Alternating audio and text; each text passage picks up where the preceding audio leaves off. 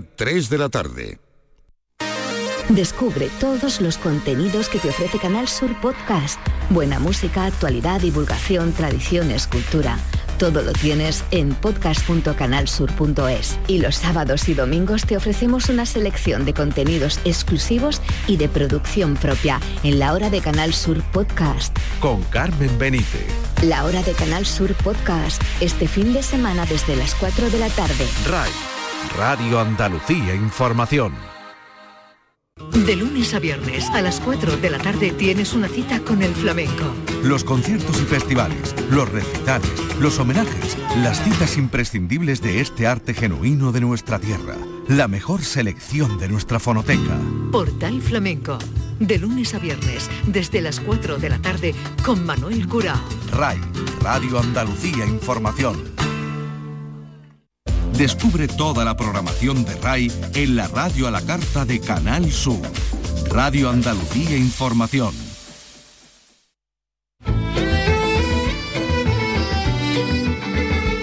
En RAI, Andalucía es cultura. Con Antonio Catón. Buenas tardes, dos estrellas flamencas brillan hoy en el firmamento de la cultura. La primera, Carmen Linares.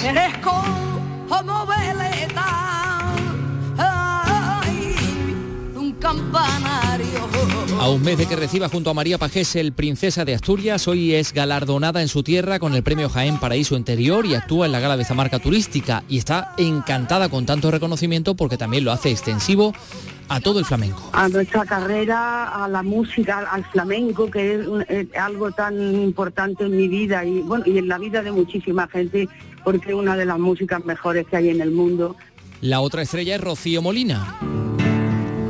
La bailadora malagueña, galardonada por la Bienal de Venecia, que ha presentado hoy sus carnaciones, ¿no? Carnación, Carlos López, buenas tardes. Buenas tardes, efectivamente. Carnación es una performance en colaboración con otros artistas como el Niño de Leche, con vestuario del reconocidísimo diseñador jiennense Leandro Cano. La estrenó en Venecia unos días antes de recibir el premio de la Bienale. La podremos ver mañana en el Teatro de la Maestranza como uno de los platos fuertes del tramo final de esta Bienal, que es difícil de explicar, según ella.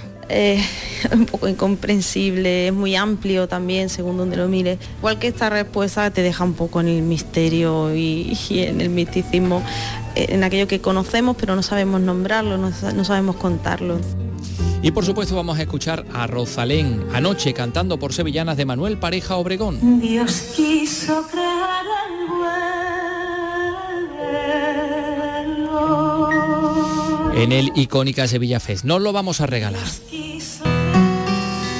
Vamos a escuchar también a Luis García Montero, que ha venido a presentar su poemario más especial, el que le dedica a su esposa fallecida, Almudena Grandes. Vicky Román, buenas tardes. Buenas tardes, un poemario donde rememora desde la calma los momentos compartidos y desde la emoción el transitar por la enfermedad y el dolor por la ausencia tras la muerte que despoja de- a la vida de todo su sentido. Es un diálogo con el vacío y la desorientación y uno tiene que acudir a lo más profundo de la propia identidad para encontrarle sentido.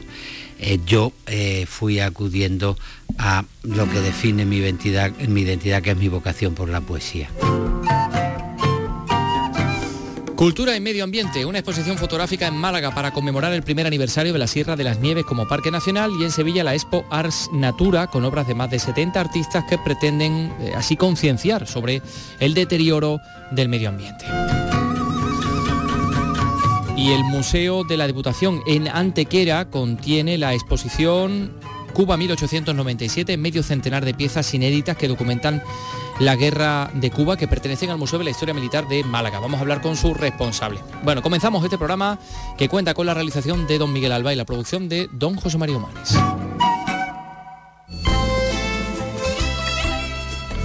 Andalucía es cultura. Con Antonio Catón.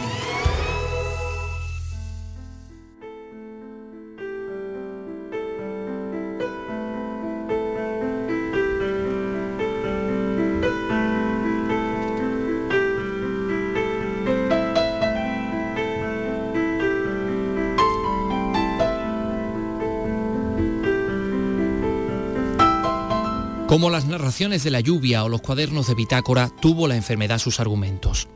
No me quejo de nada. Hoy sostengo el optimismo amargo con el que respondimos septiembre 2020, cuando las citas médicas y el mar de los análisis se mezclaron de un día para otro con las arenas de la vida. Nunca me quejaré de la disciplinada manera que tuviste de contar nuestros pasos, para ver la ciudad con otros ojos, la resistencia física y mental que exigía la quimio. No me quejo de las debilidades o de la Navidad sin cabellera o de la extraña forma de despedir el año cuando el amor pasó por el quirófano. La pandemia prohibía las visitas. Disfrazado de médico sin bata subí para esconderme hasta la habitación 5427. Dividimos por dos las uvas de tu postre, oyendo de la mano aquellas campanadas de la televisión que no sonaban todavía a muerto. No me quejo de todo lo que hicimos después, del cuerpo poco a poco tan vencido, de las ventanas de los hospitales, de la silla de ruedas en 2021, penumbras fatigadas de noviembre, 8 de la mañana en el rumor del clínico con resultados últimos en la sala de espera. No me quejo del miedo a la caída, de la ducha difícil, de los duros transbordos para llegar al baño. No me quejo tampoco de los cuidados paliativos, la memoria con gasas y la conversación inevitable. No me quejo de verte morir entre mis brazos. Comprendí que los viajes y los libros, con sus dedicatorias, siempre han sido maneras de cuidarnos Comprendí las razones y las raíces de nuestra militancia. Comprendí la factura de querer de un modo tan completamente viernes.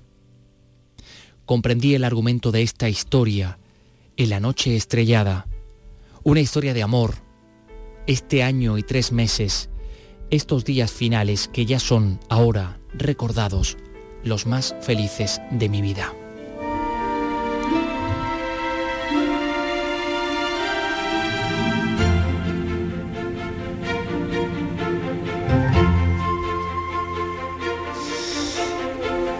Es un poema de Luis García Montero, claro.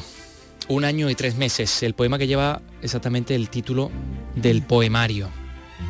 Y está contenido en este libro, efectivamente, que ha venido a presentar el escritor granadino, el poeta granadino a, Andalucía, a Sevilla concretamente, con estos poemas escritos a raíz de la muerte de su esposa, Almudena Grandes. Un poemario donde se rememora desde la emoción, a menudo contenida, ese transitar, como han escuchado, por la enfermedad, por la enfermedad, por el dolor, por la ausencia, pero Vicky, yo diría que recordando desde, desde la calma, ¿no? Esos, todos esos momentos compartidos, ¿no? Desde la calma, la serenidad, casi la, aceptación, ¿no?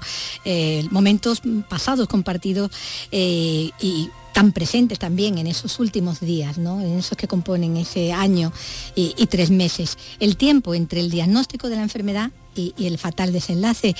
Es como hemos escuchado ¿no? en este ejemplo, que es el, poema además que, le da título y que cierra además el libro, eh, como es un libro de amor que está marcado pues, por la sombra de, de la muerte. ¿no? Los dos pilares de, la vida. Una salida al dolor contenido, como decíamos, hecha a través de la poesía, pues como no podía ser de otra forma, tal como nos señalaba el autor y escuchamos también al principio. Cuando se produce algo tan radical y una pérdida tan fuerte, eh, la vida mm, pierde su sentido. Es un diálogo con el vacío y la desorientación y uno tiene que acudir a lo más profundo de la propia identidad para encontrarle sentido. Eh, yo eh, fui acudiendo a lo que define mi identidad, mi identidad, que es mi vocación por la poesía. Por eso este poemario tiene, en él resuenan tantos ecos de, otros poetas eh, que acudían a la mente del autor en todo ese tiempo de cuidados que, que, además forjaron todavía de una manera más intensa esa gran complicidad ¿no? que existía entre la pareja pues hay mucho de diálogo con la tradición literaria, pues desde el arcipreste de Ita, con la muerte de Trotaconventos en el libro del buen amor, cuando maldice a la muerte y le dice muerte, muerta seas, ¿no? Hasta Jorge Manrique eh, y nuestras vidas son los ríos que van a dar a la mar que se es morir, el diálogo con el mar como metáfora de la muerte, hasta poetas muy cercanos a mí como el caso de Joan Margarit, que también escribió un libro poco antes de morir y que se publicó de manera póstuma, eh, Joan, después de estar un año enfermo y tomando conciencia de la muerte, y después de haberse encerrado en su casa con su familia y sus tres o cuatro ideas importantes de la vida para encontrar la calma y la paz al despedirse, pues acabó escribiendo un poema en el que em, afirmaba, se atrevía a afirmar que ese año último eh, ya lo tenía como uno de los años más felices de su vida. Y eso es lo que me invitó a mí a recoger la experiencia de Joan, con el que hablaba diariamente de la muerte, porque la enfermedad de Joan fue en paralelo a la de Almudena, para escribir el poema último, que le da título al libro Un año y tres meses, en el que recojo esa afirmación, pero desde la otra orilla, no desde el que se va y hace las paces con la vida y con la muerte, sino del que se queda y tiene que sobrevivir. Después de una experiencia dolorosa y después de momentos muy difíciles, cuando el tiempo pasa y el dolor se convierte en convivencia con, con el recuerdo, pues yo también al final del libro me atrevía a decir que a pesar de los malos momentos, ese año y tres meses de convivencia con la enfermedad iban a ser recordados pues uno de los momentos más felices de, mi vida. ¿En qué sentido? Bueno, pues es fácil. Eh, si algo duele mucho cuando se pierde es porque ha sido importante y la manera de em, despedirme de casi 30 años de convivencia con una persona, pues es la felicidad de haberla podido acompañar durante los días de la enfermedad, de haberla podido cuidar, de habernos podido cuidarnos y de haber podido conversar con la vida y con, la, con la muerte. Y eso es lo que he ido escribiendo en el libro, en nuestra situación personal, pero también en diálogo con un contexto como es la enfermedad, el cáncer, el tener que ir al hospital, el diálogo con la esperanza y con el miedo, porque el cáncer, y eso le gustaba mucho repetirlo a Almudena, que era una persona optimista, pero además en este caso pues tenía motivos. El cáncer es una enfermedad que se supera con mucha frecuencia. Muchos amigos nuestros han superado el cáncer. Eh, en el caso de Almudena hemos tenido mala suerte.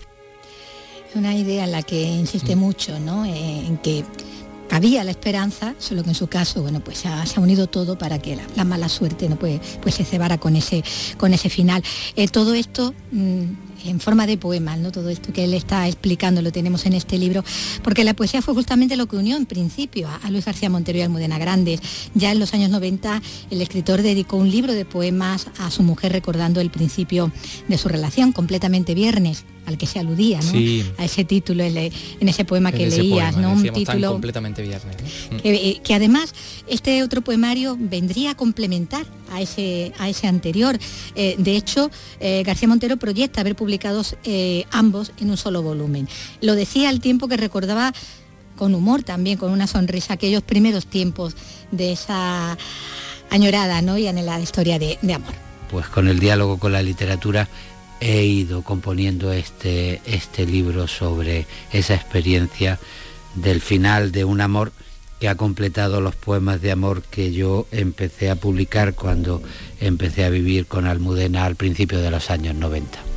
Eh, a ella le gustaba mucho la poesía y en ese sentido cuando empezamos en nuestra relación yo eh, buscaba libros de poetas que a ella le gustaba mucho, pues desde eh, Felipe Benítez Reyes o Joan Margarit y le mandaba un libro eh, y le copiaba en la última página en blanco del libro un poema de amor que yo le iba escribiendo, ¿no?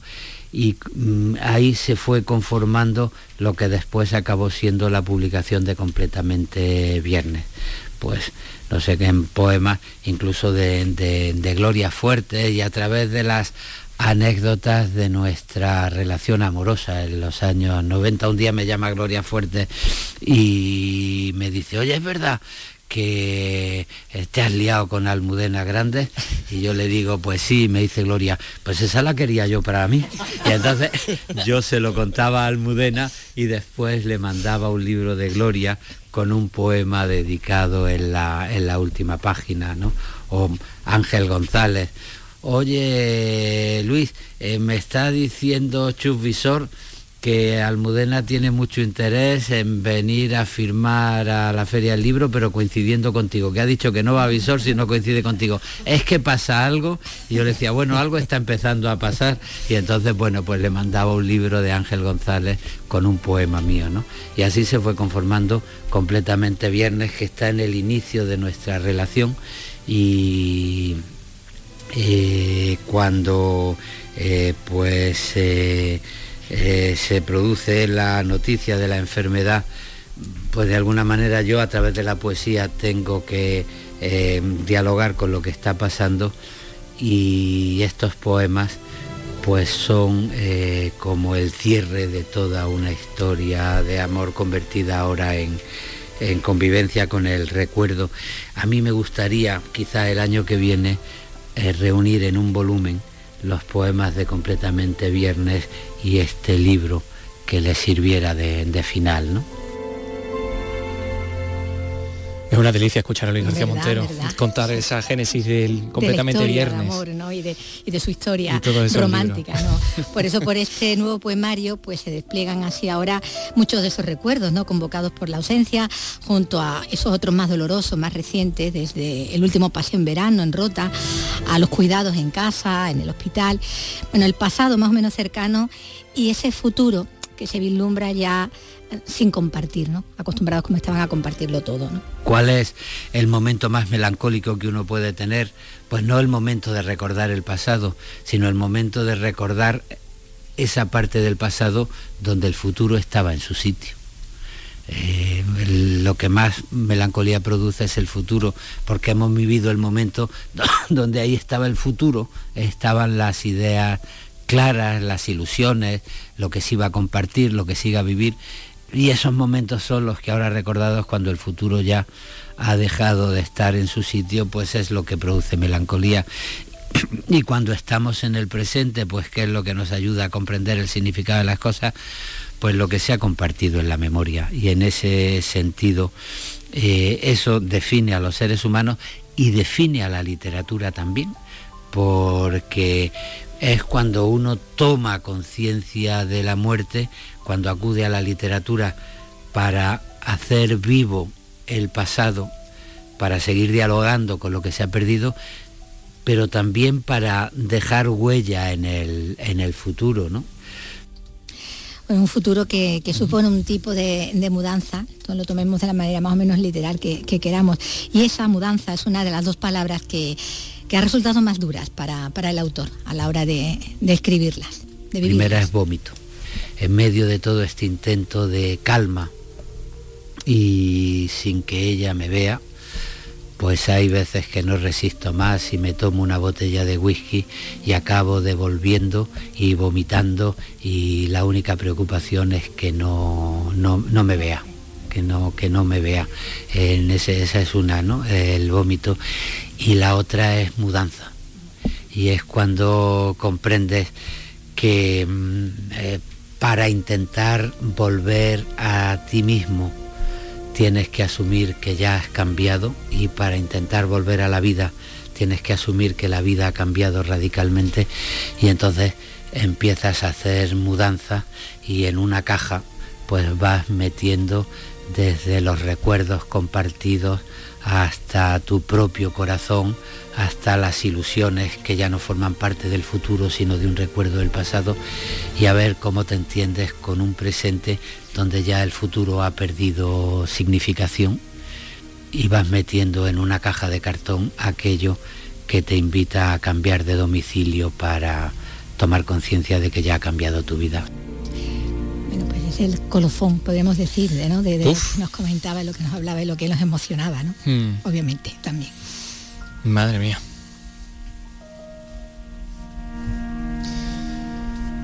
Luis García Montero, un año y, tres meses. Mm, este libro de recuerdos de, de todos esos poemas, eh, de esa convivencia, editorial Tusquets. Bueno, pues ha sido de luego un regalo también escuchar sus reflexiones sobre la, sobre la ausencia, sobre la muerte y sobre la vida. Yo creo que además es un libro terapéutico, ¿no? Al menos el, poema que hemos leído al principio. Mm, desde la aceptación, como decimos, desde la calma, porque él también eh, ha querido dejar mm, claro en el mensaje también de que desde lo personal, ¿no? Lo más íntimo, lo más que, lo que le atañe a un sentido más personal, eh, está haciendo también una, está trazando también como una hoja de ruta, ¿no? Digamos, em, ya general, ¿no? Quien quiere que lo, que lo vivan así también, ¿no? Bueno, pues, pues los demás, ¿no? Quien se puedan sentir también más, más implicado, ¿no? Un tipo de historias como esta, ¿no? Por la enfermedad, por la pérdida, por todo esto. Pues nada, gracias Luis García Montero por un año y, y tres meses. Enseguida escuchamos a Carmen Linares, a Rocío Molina, bueno, tenemos un montón de cosas, son las 3 y 20. Andalucía es cultura, con Antonio Catoni. El deporte también tiene nombre de mujer. Deportistas de élite poco conocidas, muchas de unos logros extraordinarios en muchísimas disciplinas, pioneras que deben ser noticia. Descúbrelas en A por Todas. Los viernes de 12 a 1 de la tarde con Estíbaliz Martínez. RAI, Radio Andalucía Información.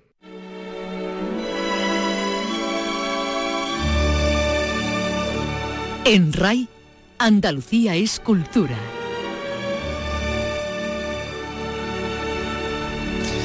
Bueno, esta musiquilla viene muy bien para anunciarnos que al final del programa prácticamente, eso de las menos 10, a las 4 menos 10 va a venir Paco Gómez para contarnos un peliculón que tenemos hoy en Andalucía Televisión, pero antes tenemos que hablar de una de las, como decíamos, estrellas brillantes, estrellas flamencas en el firmamento de la cultura en el día de hoy. Carmen Linares, la primera, actuará esta noche en la gala de aniversario de Jaén Paraíso Interior, en la que se entregan esos premios anuales de la marca turística, que cumple 25 años, una gala que iba a ser ante la catedral de Jaén, pero bueno, la lluvia ha hecho que se traslade al Teatro Infanta Leonor. Y ahí va a recibir el premio especial Jaén Paraíso Interior en esta edición tan especial. Con ella ha hablado Susana Aguilar de un montón de cosas, del premio Jaén, del que va a recibir dentro de un mes, que es el Princesa de Asturias junto a María Pajés y en fin, de, de un montón de cosas. La escuchamos. Carmen Linares, buenas tardes. Hola, buenas tardes, ¿qué tal? Encantados de que nos pueda acompañar en estos minutos. Carmen. Claro que sí, encantada, yo también. Acaba de celebrar su 40 aniversario sobre los escenarios y junto a María Pajés va a recibir el 28 de octubre el premio Princesa de Asturias de las Artes. Hoy recibe otro premio más cerquita aquí, el Jaén Paraíso Interior, en su tierra. Supongo que se siente plenamente reconocida, tanto en su tierra como fuera de ella, y que no puede ser mejor este balance de esos primeros 40 años en la escena, ¿no? Por supuesto, estoy bueno muy satisfecha, mm, con mucha alegría de que de que bueno, de que en definitiva pues eh, se reconozca pues el trabajo que uno va haciendo a lo largo de la vida en, su profesión. Y yo estoy bueno tanto con este premio que me van a dar hoy que representa a mi tierra eh, Jaén Paraíso Interior que ya lo recibí en el año 2000 pero este año lo hacen por el 25 aniversario y estoy muy satisfecha. Y luego, pues por supuesto, el día 28 de octubre recibiré el premio con María Pajés, Princesa de Asturias, y es bueno un reconocimiento a, nuestra carrera, a la música, al, flamenco, que es, algo tan importante en mi vida y bueno y en la vida de muchísima gente, porque es una de las músicas mejores que hay en el mundo y que la tengamos nosotros en Andalucía y que sea universal, pues eso es doblemente un reconocimiento importantísimo y el que estoy muy, muy agradecida. Entre otras cosas, dicen que usted eh, dentro del flamenco ha contribuido, entre otras muchas cosas, a desmontar tópicos. ¿Está de acuerdo con eso? Pues yo creo que sí, pero bueno, eso, eso es lógico. Van pasando los años y cada artista tiene de su forma y yo tengo la mía y, efectivamente no tengo, siempre se asocia el flamenco pues con una mujer muy morena, con los ojos negros, yo soy todo lo contrario, soy más bien castaña clara y los ojos ah, claros también, ese tipo de cosas, ¿no? Y también mi forma de vestir, y yo creo que hay que ir eh, mm, eh, Evolucionando. adaptándose, claro. evolucionando y adaptándote a los tiempos, ¿no? Y, y ser tú misma, ¿no? Enhorabuena Carmen Linares, va a recibir ese premio Jaén Paraíso Interior en el día de hoy, dentro de un, de un mes, el Princesa de Asturias junto a María Pajes. Eh, y la Bienal.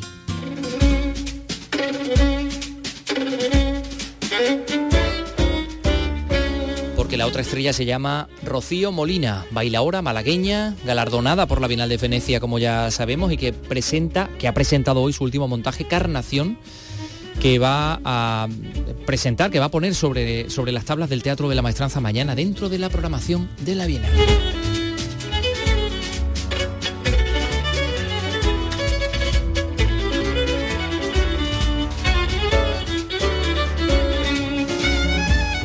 Escuchando es Maureen Choi, es, es un tema, una bulería tocada mm, al violín por esta violinista coreana, Carlos. Es norteamericana de origen coreano y es una de las artistas que va a participar en este Encarnación, en esta, en esta carnación de, de Rocío. Efectivamente, es una pieza donde participan muchos artistas multidisciplinares, entre e- ellos ella, Maureen Choi, pero también el fiel escudero de Rocío, ¿no?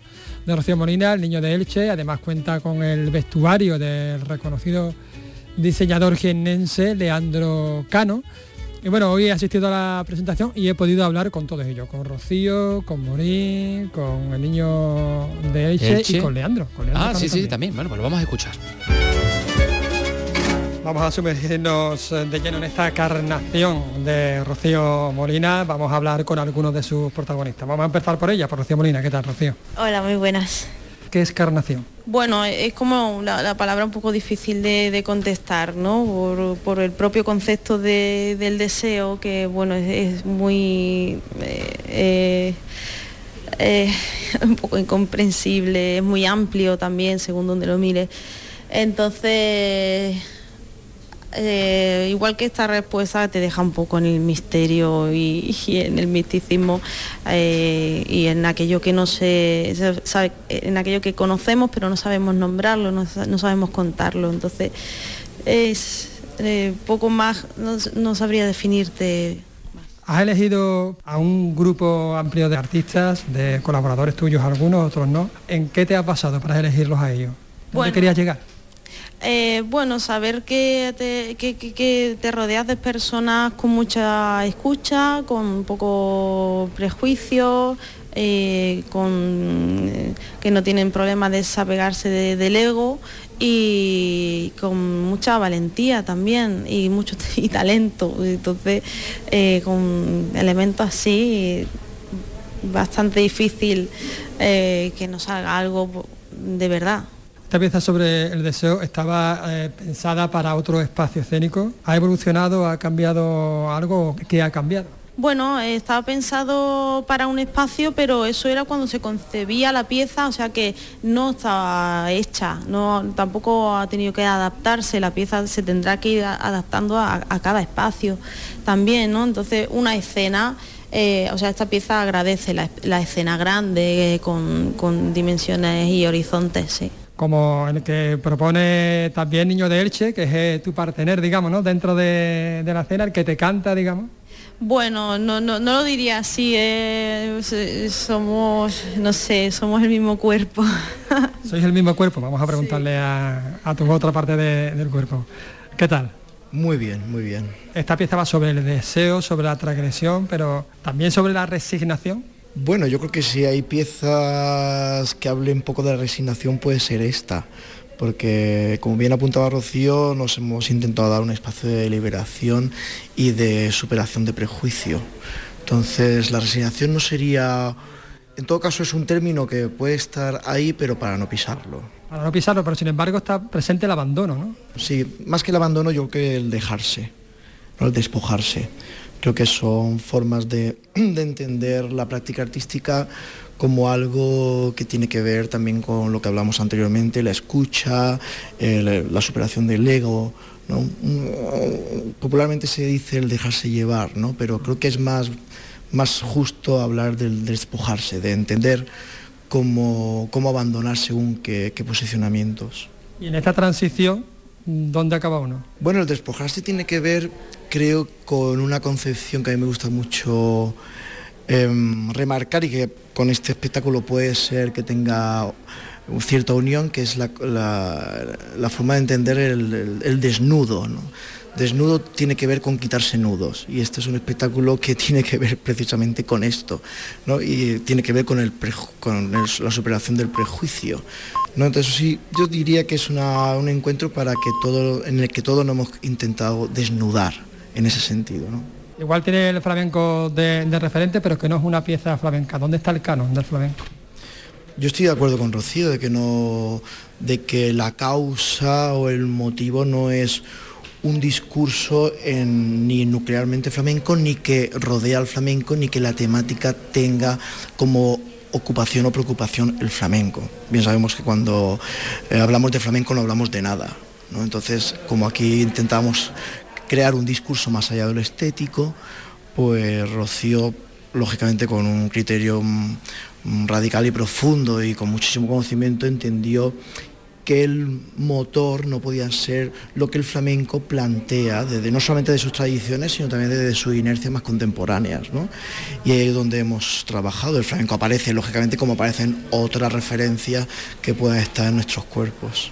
Como aparece, por ejemplo, Paganini, en una pieza interpretada por Morín, por Morín Choi, ¿qué tal? Hola, ¿cómo estás? Es una pieza eh, difícil de estudiar que tuviste que, bueno, que aceptaste y que eh, lo hiciste, lo realizaste en dos meses, creo, ¿no? Sí, sí, sí.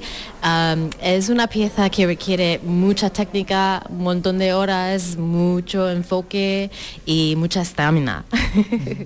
¿Y cómo es esto de, repetir esta pieza de, Paganini para, una bailadora? Porque bueno, tú estás acostumbrada a tu formación, a tu cuarteto, pero acompañar a una bailadora que se mueve.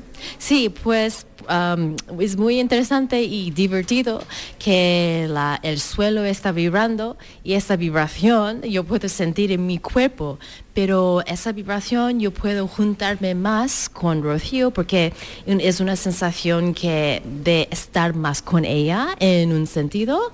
Así que estoy haciendo mi cosa, pero a la vez estoy con ella en sensaciones diferentes. Y es, es, un, em, es una manera diferente de, de, tocar el violín porque yo tengo que enfocar en muchas cosas diferentes, pero me encanta esta sensación que yo puedo estar con alguien a través de una vibración de un suelo. Mencionaba antes Julia, Julia Valencia, también responsable de, la escenografía, que le había cambiado este proceso de, escucha que mencionábamos antes. No sé si a ti también te ha cambiado, Marín. Ah, ¿Cambiado en qué sentido? No lo sé, ella decía que a ella le había cambiado. Sí, personalmente sí, ah, hay, ah, hay muchos cambios para mí porque Mm, romper tus ideas, porque yo mm, en principio pensé que voy a tocar el Paganini, pero es mucho más que tocar el Paganini. Y por hacer eso a una manera diferente que Paganini, ya estás aprendiendo muchas cosas diferentes porque hay más niveles que no has pensado antes en tocar una pieza que está tocado en una manera... Ah, hay millones de millones de violinistas y tenemos una manera de tocar el Paganini, la manera correcta, la manera que está enseñada, la manera que tú, tienes que luchar. Pero aquí ah, yo tengo que cuestionar todo Ah, cómo voy a ah, approach um, cómo voy a um, afrontar esta pieza en esta obra con una bailadora, con esta historia. Um, así que el contexto es tan diferente que yo no puedo tocar el Paganini normal. Y además con estos vestidos, ¿no? Sí, sí. El vestido es muy grande y tiene mucha presencia y, en eh, los primeros ensayos he tenido dificultades manejar el violín con el vestido porque yo tengo que posicionar mi cuerpo un poquito diferente para no chocar con el vestido. Bueno, pues el responsable del vestido también lo tenemos aquí. Es Leandro Cano, bueno, nuestro modisto de, referencia, por decirlo de alguna manera. Acabas de triunfar en la Semana de, la Moda de París y ahora con, con Rocío Molina. Para empezar, enhorabuena. Gracias, muchas gracias. Sí, estoy, bueno, estoy súper feliz. Yo llego a, a Andalucía, llego a Sevilla, ya como que me cambia el ritmo, me cambia, me cambia todo, me siento otra, otra persona. Bueno, habíais hecho algo, habíais hecho algo, ¿no? Puntualmente con, con Rocío, pero esta pieza, digamos que tiene otra entidad, una entidad mayor. Eh, ¿Cómo lo has llevado? ¿Cómo lo has afrontado? Pues sí, es cierto que habíamos hecho como unos los pequeños impulsos que hacía Rocío y, y a partir de ahí empezar, ella empezó a crear como esto y entonces pues empezamos juntos a, a pensar en que no fuese cómodo el vestuario. Ella hablaba como un poco de todo eso, de que, Que no fuese cómodo. que no fuese cómodo, que no estuviese acostumbrada a llevar lo que, lo que, lo que siempre llevaba, entonces como que le, le- le dificultase a lo mejor el movimiento, eso le podía dar un tipo de, de- movimiento especial, de forma diferente, de escena, de imagen diferente. Entonces a partir de ahí pues fuimos creando lo que, lo que ella, bajo las necesidades que iba poniendo y nada, yo es que realmente estoy súper feliz de, de- haber participado porque ha sido todo súper fácil, parece, cuando lo ve en escena parece difícil, pero en verdad ha sido muy fácil trabajar con ello y yo la verdad me siento súper orgulloso del, del- del trabajo ya hecho porque es muy Leandro también la- el, el vestuario, o sea que me identifico bastante con lo que, con lo que hay en escena. Me, llama mucho la atención porque digamos que un diseñador de moda eh, crea la moda para que sea ponible, ¿no? Esta palabra infame, pero que, usamos todos, ¿no? Para que sea, para que se use, ¿no? Para que sea fácil de usar. Sin embargo, el encargo es lo contrario. Eh, bueno, siempre voy buscando eh, cosas contrarias, eh, salir un poco de, lo confortable. Y nunca lo había hecho desde el vestuario. Y bueno, ¿y quién mejor que Leandro, como él, como él dice, que no es solo su marca es lo imponible, que hay muchas cosas que son imponibles, pero es también toda la arquitectura y toda la que hay en, en sus piezas, ¿no? que no es simplemente una, una prenda, que es que es una obra de arte y arquitectónicamente eh, te está insinuando y te está provocando desde otros lugares. Entonces, bueno, me parecía muy interesante que el cuerpo se tuviera que adap- adaptar a eso, que seguramente, yo siempre confío que el cuerpo sabe encontrar el camino para hacerlo, ¿no? Sí, el amor vence al deseo, ¿no? Bueno, el deseo es, es lo extraño, el anhelo, es la carencia, es la falta, ¿no? Siempre te llega a esos, lugares más oscuros, a esa más in- in- insatisfacción también, porque de- detrás de un deseo viene otro, es algo, eh, es, una, es una rueda, ¿no? Pero el amor, bueno, te lleva, te llega, te lleva a otros lugares, ¿no? También te lleva al anhelo, eh, te puede llevar a la posesión. Entonces, bueno, al fin y al cabo el, el amor siempre, siempre gana, ¿no? Pero como decía, no hay, no hay amor sin deseo, ¿no? No hay, tampoco hay deseo sin el deseo del otro. Entonces como algo que está todo como unos cantes de ida y vuelta, está yendo y viniendo. Muchísimas gracias. A vosotros, gracias. Carnación, la pieza que mañana podremos ver en el Teatro de la Maestranza. A las 8 de la tarde. Eh, Bienal de Flamenco de Sevilla, la gran Rocío Molina. Eh, oye, que tengo yo la duda, que no sé si pregun- no le has preguntado a Leandro por, Por el- Lady Gaga. por Lady Gaga, por No, el no traje de Lady Gaga. No le he preguntado. No. Bueno, no sé. No le he preguntado, No le he preguntado con el micro abierto. Ah, que luego sí le has preguntado. Ah, ¿qué te ha dicho? Pues luego te lo digo. De verdad. Hay que ver cómo me tratas, Como guarda los secretos. cómo, cómo- eh, eh, cómo- la que me está dando, a pesar de que yo, fíjate lo que te voy a regalar. Anoche, icónica Sevilla Fest, un momento impagable que queremos compartir. Rosalén, cantante manchega, cantando por sevillanas de Manuel Parejo Obregón. Una amapola que escapó de entre los trigos. Que escapó de entre los trigos. La historia de una amapola que escapó de entre los trigos. La historia de una amapola que escapó de entre los trigos que escapó de entre los trigos. Dicen que la vio el almendro, dicen que la vio el olivo, dicen que la vio la luna por el medio de un camino.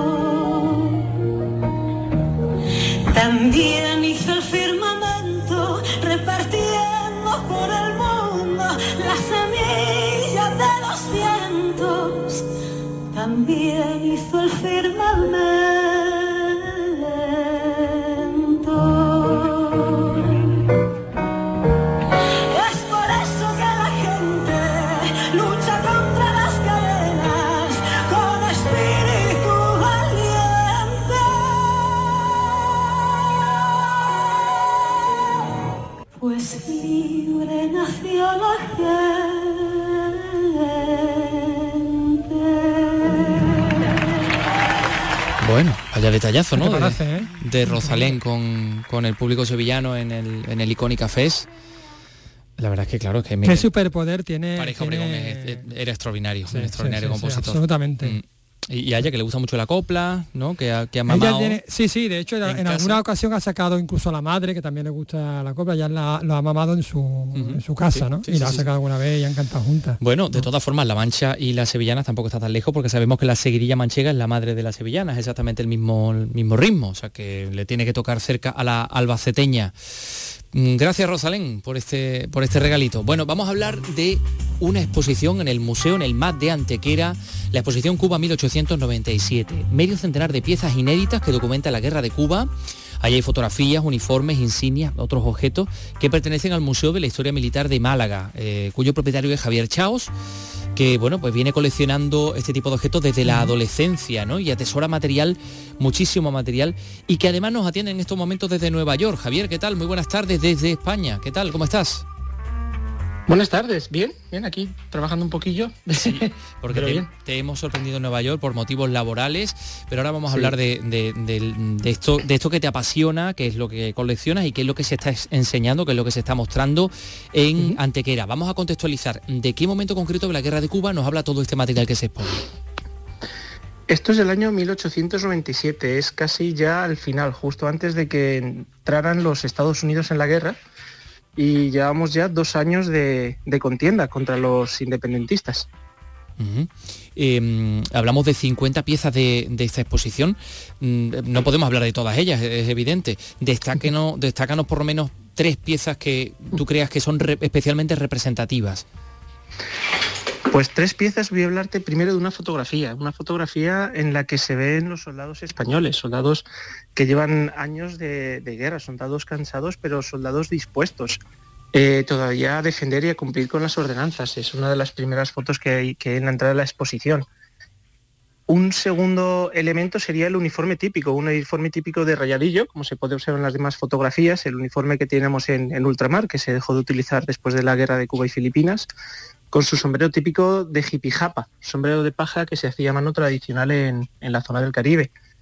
Y el último es de un malagueño, estamos en Málaga como no podía ser, un malagueño bastante importante en la guerra de Cuba. Eh, os voy a dejar si queréis saber el nombre que os acerquéis hasta la exposición para que veáis eh, el uniforme, la ficha, las condecoraciones, el fajín que tuvo de la ciudad de Málaga puesto él eh, como recompensa a sus servicios. Es un malagueño que acabó de, de general cuando se retiró del ejército en los años 20. Ujú. Eh, Me ha llamado mucho la atención ese sombrero de, o es el sombrero de, de y el, el uniforme de rayadillo del que habla muchas veces, por ejemplo, Galdós en, su, en sus novelas, esos soldados de Cuba que llegaban y, decía, bueno, y pasan muchísimo frío en España porque, claro, los climas eran muy distintos. Sí, es una uniformidad diferente. Aquí había uniformes de paño, uniforme de verano y de invierno, allí eran uniformes de, tela, de algodón, de lino, materiales suaves, aunque fuera manga larga, pero materiales suaves para, para poder sobrevivir en el Caribe. Todo este material que se expone en Antequera procede del Museo de la Historia Militar de Málaga, que ya que estamos a- aquí pues vamos a aprovechar para que eh, lo conozcan o invitar a la gente a que lo conozca porque es un museo privado, Claro. es, es tu colección particular que llevas recogiendo desde hace tantos años y, y- y es un museo que mm, es- es muy, muy, muy interesante, ¿no? Yo, para mí sí es interesante y yo creo que intentamos ofrecer un enfoque un poco diverso a lo que es eh, los museos histórico-militares que hay en España, a romper un poco este pequeño tabú que tenemos con el ejército y acercarlo a la gente. a ver eh, la exposición, mira, estos eran los soldados que combatieron por España, soldados como podíamos haber sido tú y yo en aquella época, soldados que se mandaron a, a África, esa gran inmigración que tuvimos, a mí todavía me cuentan me contaban mis abuelos, pues no, mandamos a este a Cuba o a Filipinas o a Argentina para que no fuera la guerra. Los uniformes que llevaban esos soldados, las condiciones que tenían en esa época, eh, las medallas, las condecoraciones, las banderas, un poquito todo lo que se había desde esa época, principios del siglo XX, hasta la posguerra española. ¿Y, está centrado en eh, el ejército español o, también en otro tipo de uniformes de otros lugares del mundo? El 99,9% es el, es el ejército español y digo el 9 porque tenemos un uniforme, ya que estamos hablando de la historia española y una pequeña sección dedicada a la guerra civil, tenemos algún uniforme de brigadas internacionales polacos, algún uniforme italiano, para narrar de cómo fue, cómo fue la gente que, que luchó en esa contienda.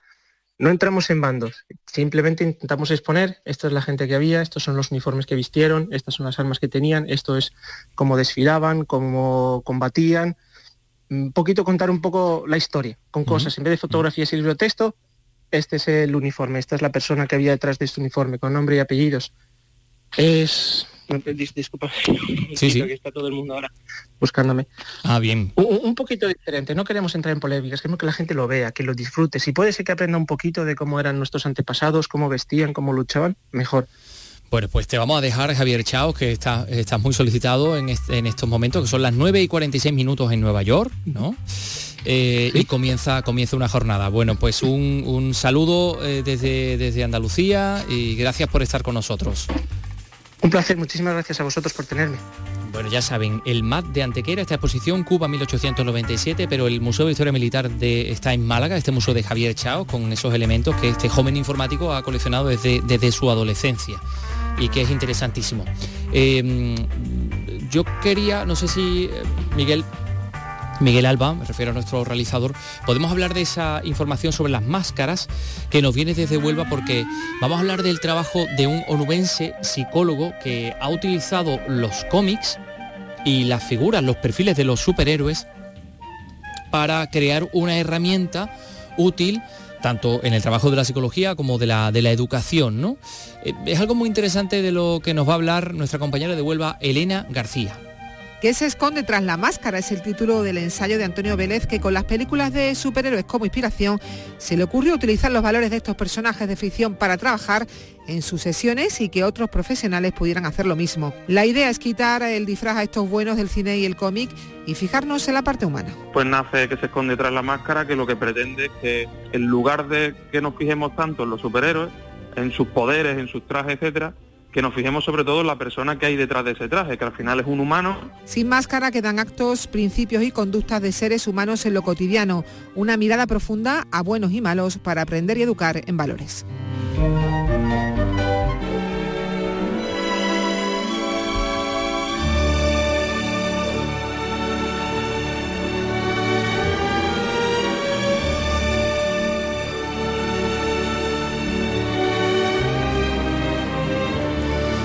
Pues sí, ya saben eh, que esta noche tenemos cine clásico, solo con escuchar esta sintonía de Lorenz de Arabia se hacen una a la idea. Estamos hablando eh, de Andalucía Televisión, poco antes de las 11 de la noche. Y en esta ocasión, en el día de hoy, vamos a tener una película de 1947 en blanco y negro, dirigida por Edward Dimitrik. Para hablarnos de, esta película ya está aquí Paco Gomezaya, ya se encuentra por aquí, pero vamos a escuchar antes el tráiler de la película que se llama Encrucijada de odios.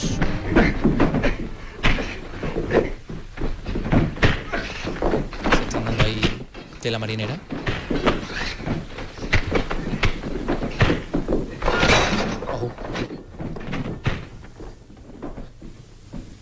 Bueno, aquí a alguien le están dando una, una paliza, pero nosotros nos ponemos mucho más amables para recibir otra vez a, Paco. Paco Comensales, hola, ¿qué tal? Muy buenas. Buenas tardes, menos mal. Menos, mal, ¿verdad? No, digo, yo cuando he empezado a oír puñetazos, le he dicho, vaya recibimiento, ¿no?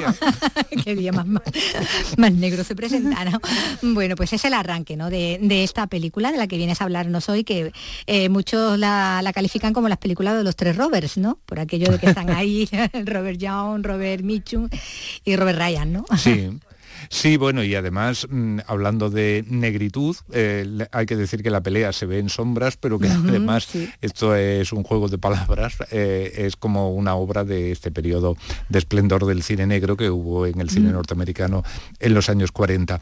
Y efectivamente es una película que se titula Encrucijada de Odios, que la podemos ver esta noche en Andalucía Televisión a partir de las 11 de la noche, incluso un pelín antes de, las 11 comenzará, y que bueno, que es mm, una película muy, muy, muy interesante, que refleja además muy bien una determinada época, y además que tiene una trama muy mm, que te emociona mucho conforme la vas viendo. Bueno, ahí está implicada. Eh, me habías hablado de los tres Robert y es de, lo, de lo único que no, te he hablado. bueno, dos de ellos hacen, son militares, ¿no? Encarnan a militares, el otro es eh, bueno el investigador, ¿no? De, ese crimen con el que se abre la, película, ¿no? Sí, bueno, es como una doble investigación, una la lleva un civil, un policía, un inspector de policía que interpreta a Robert Young, y el otro es creo que era sargento, o no me acuerdo ya si era incluso oficial de, la policía militar, eh, y lo interpretaba Robert Mitchum. Y efectivamente, eh, y luego también había el tercer Robert, Robert Ryan, también es militar y además hay muchos más militares, porque eh, yo decía, eh, refleja una época, la época es la del proceso de desmovilización de los soldados que, eh, los soldados norteamericanos que participaron en la Segunda Guerra Mundial. Ahora mismo mm, los que intervienen en esta película, los personajes que intervienen, vamos, no intervienen los soldados, de verdad, los personajes que intervienen, están repatriados, por así decirlo, ya han dejado de prestar sus servicios donde estuvieran en Europa, en el Pacífico, en el norte de África, donde estuvieran, y, pero no están todavía mm, reintegrados a, la vida civil. Y en ese momento pues empiezan a producirse al menos un asesinato, es posible que más, y de alguna manera les afecta, primero porque eh, eh, quienes, estos soldados han estado en contacto con la víctima, con, el que ha sido asesinado. Y parece ser que el asesino es también o uno de ellos o un compañero de armas y por ahí va la cosa. Ahí va la cosa, no podemos decir mucho. Sí que, bueno, que se le da una vuelta ¿no? a lo que sería la, historia original en la que se basa, en la novela, donde, bueno, hay de, fondo la, homofobia ¿no? en, el ejército y aquí, bueno, se le da eh, la vuelta, pero se vuelve a hablar de, odio, ¿no? Hacia, mm. otro, hacia otro colectivo. Sí, además eso también es muy interesante porque plantea el notable o el cierto antisemitismo que había en la sociedad norteamericana.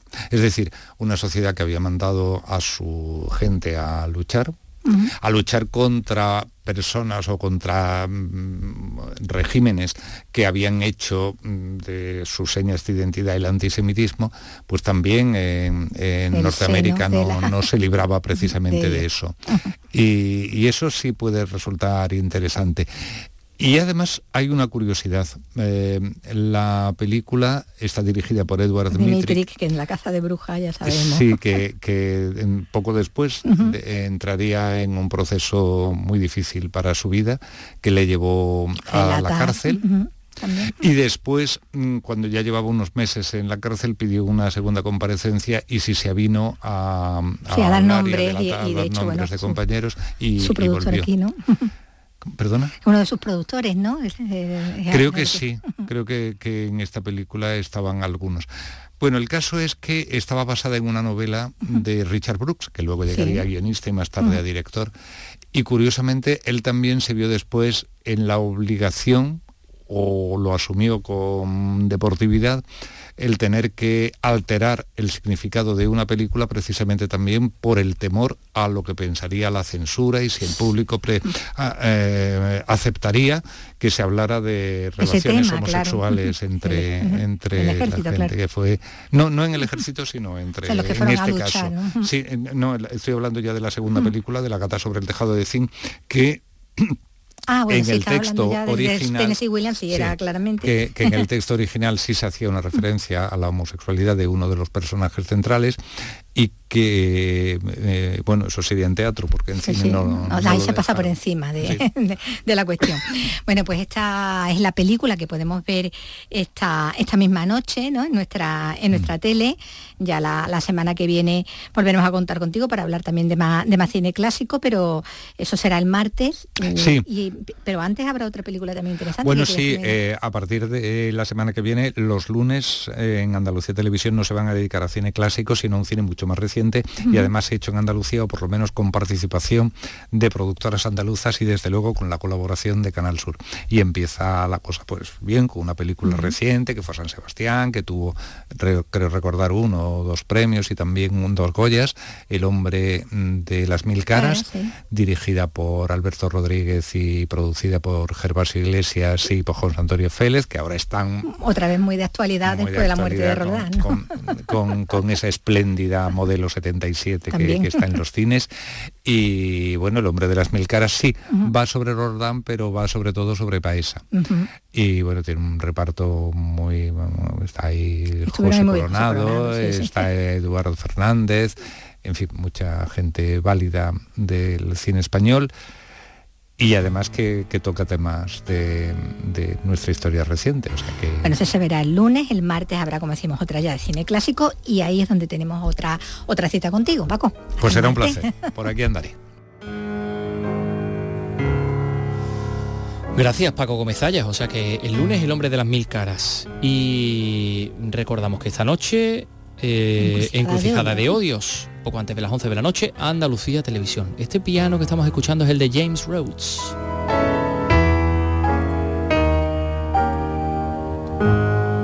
El pianista hispano-británico que hoy es noticia porque, bueno, ustedes recordarán la historia de Estrella, una vecina de un barrio muy humilde de Sevilla, eh, Cerro Amate, que este miércoles se encontró un sobre que una anciana había perdido. Dentro del sobre estaba el dinero de la pensión de esta anciana. ¿Qué hizo Estrella? Pues lo devolvió a la comisaría y, bueno, y el sobre tenía dentro 490 euros y pese a que ella decía, pues que estaba efectivamente, que, está muy, muy necesitada, que, que, está en paro, que tiene un hijo con discapacidad, pues lo devolvió a la comisaría. En fin, que ante este gesto y a través de las redes sociales, pues se inició una campaña para encontrarle trabajo y ella ya ha encontrado trabajo. Eh, ya eh, creo que empezaba hoy eh, en una empresa de limpieza. Y además esto captó la, la, atención y la curiosidad de James Rhodes, que ayer por la tarde contactó con Estrella y le ha enviado, le ha hecho un bizum, exactamente con la misma cantidad que ella encontró en el sobre le ha dado los 490 euros que ella misma había devuelto a la anciana que había perdido esa, pensión.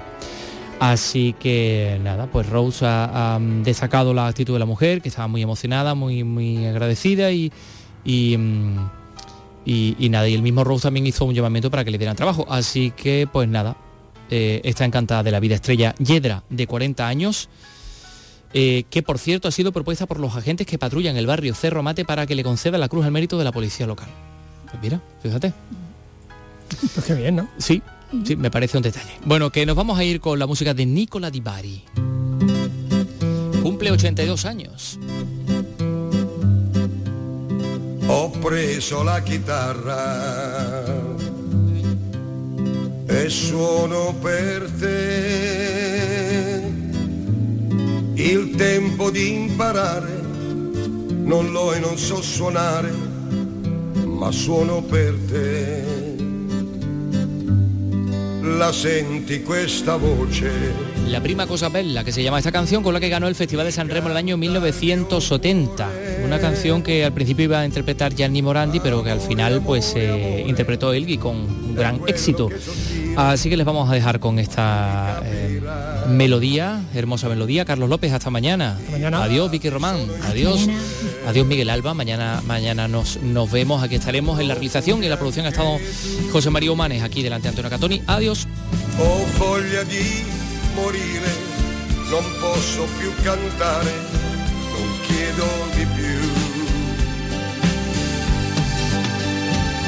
La prima cosa bella che ho avuto dalla vita, nel tuo sorriso giovane sei tu. Tra gli alberi una stella, la notte si è schiarita, il cuore innamorato sempre più. La senti questa voce? Chi canta il mio cuore? Amore, amore, amore, è quello che so dire, ma tu mi capirai.